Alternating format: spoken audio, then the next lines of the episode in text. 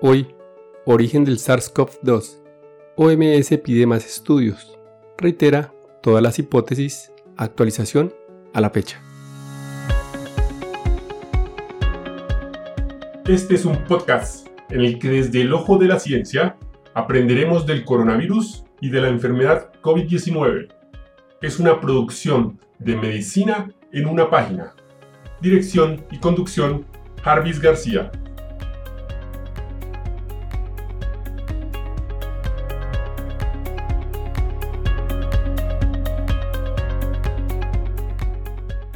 El 30 de marzo del 2021, la OMS en su página de internet publica el informe elaborado por el equipo internacional que realizó una visita sobre el terreno en Wuhan del 14 de enero al 10 de febrero del 2021, al tiempo que el director general de la OMS, el Dr. Tedros, pide que se realicen más estudios.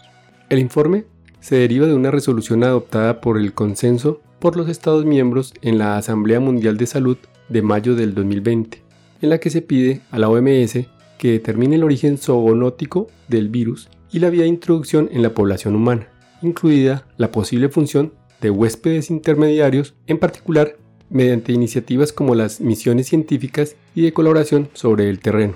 En su alocución del 30 de marzo a los Estados miembros, el Dr. Tedros, que recibió el informe completo del fin de semana, agradeció al equipo su incansable trabajo dijo que el informe hace avanzar nuestra comprensión de manera importante, al tiempo que plantea cuestiones que deberán ser abordadas mediante otros estudios, como se señala en el informe.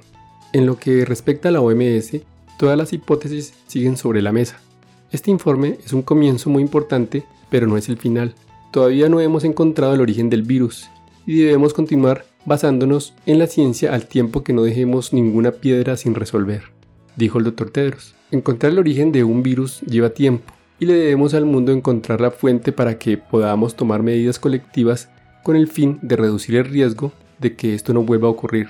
Ningún viaje de investigación puede proporcionar por sí sola todas las respuestas, reiteró Tedros. Ahora bien, vámonos a las cuatro conclusiones del informe conjunto sobre el origen del virus.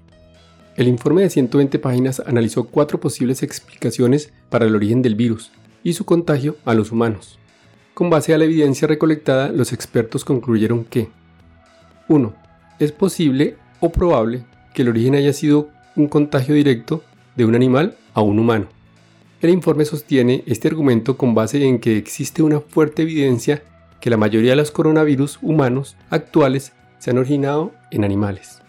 Según el documento, el animal que transmitió directamente el virus a un humano pudo ser un murciélago, que son animales de los que se sabe tienen una gran proporción de virus que pueden pasar a los humanos. El reporte, sin embargo, también deja abierta la posibilidad de que haya sido un pangolín o un bisón el animal que contagió el virus a un humano. 2. Es probable o muy probable que haya habido un animal intermediario entre un animal infectado y los humanos. Este escenario plantea que un primer animal que desarrolló el virus contagió a un animal de otra especie, y este último contagió a un humano.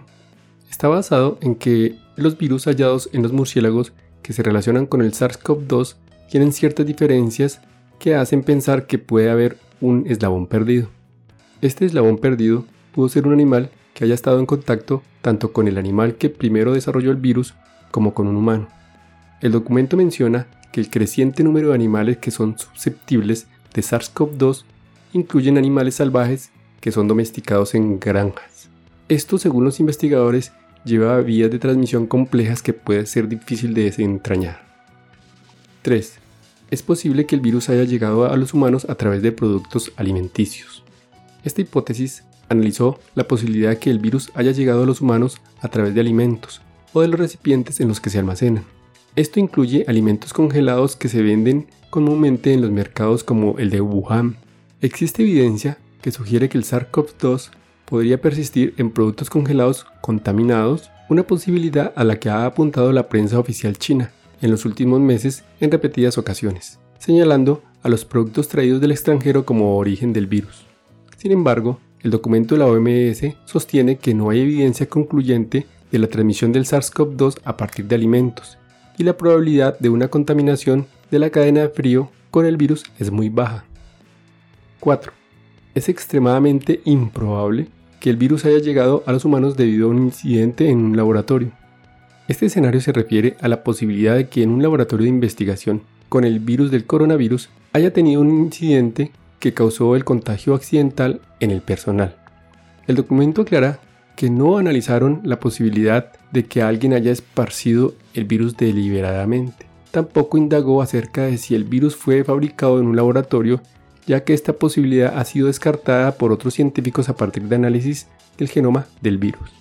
El informe reconoce que aunque son raros, es posible que un laboratorio ocurra accidentes. Cuando se trabaja en particular con cultivos de virus, pero también con inoculaciones en animales o muestras clínicas, los seres humanos podrían infectarse en laboratorios con bioseguridad limitada, malas prácticas o negligencia, señala el documento.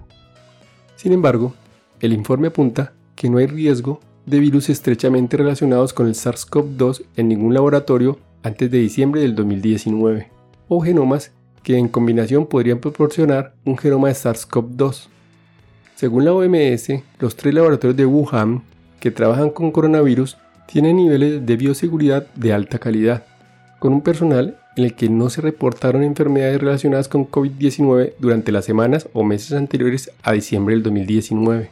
Sin embargo, el informe dice que se necesitan más datos y estudios para alcanzar conclusiones más robustas acerca de la posibilidad de que el virus haya sido producto de un incidente en un laboratorio, un argumento en el que insistió el gobierno de Donald Trump sin presentar prueba alguna. Aunque el equipo ha concluido que una fuga del laboratorio es la hipótesis menos probable, esto requiere una mayor investigación, posiblemente con unas misiones adicionales que involucren a expertos especializados, dijo el director de la OMS. Y hasta aquí el episodio de hoy. No olviden pasar por la descripción donde dejo los links para mejor revisión del tema. Chao, chao.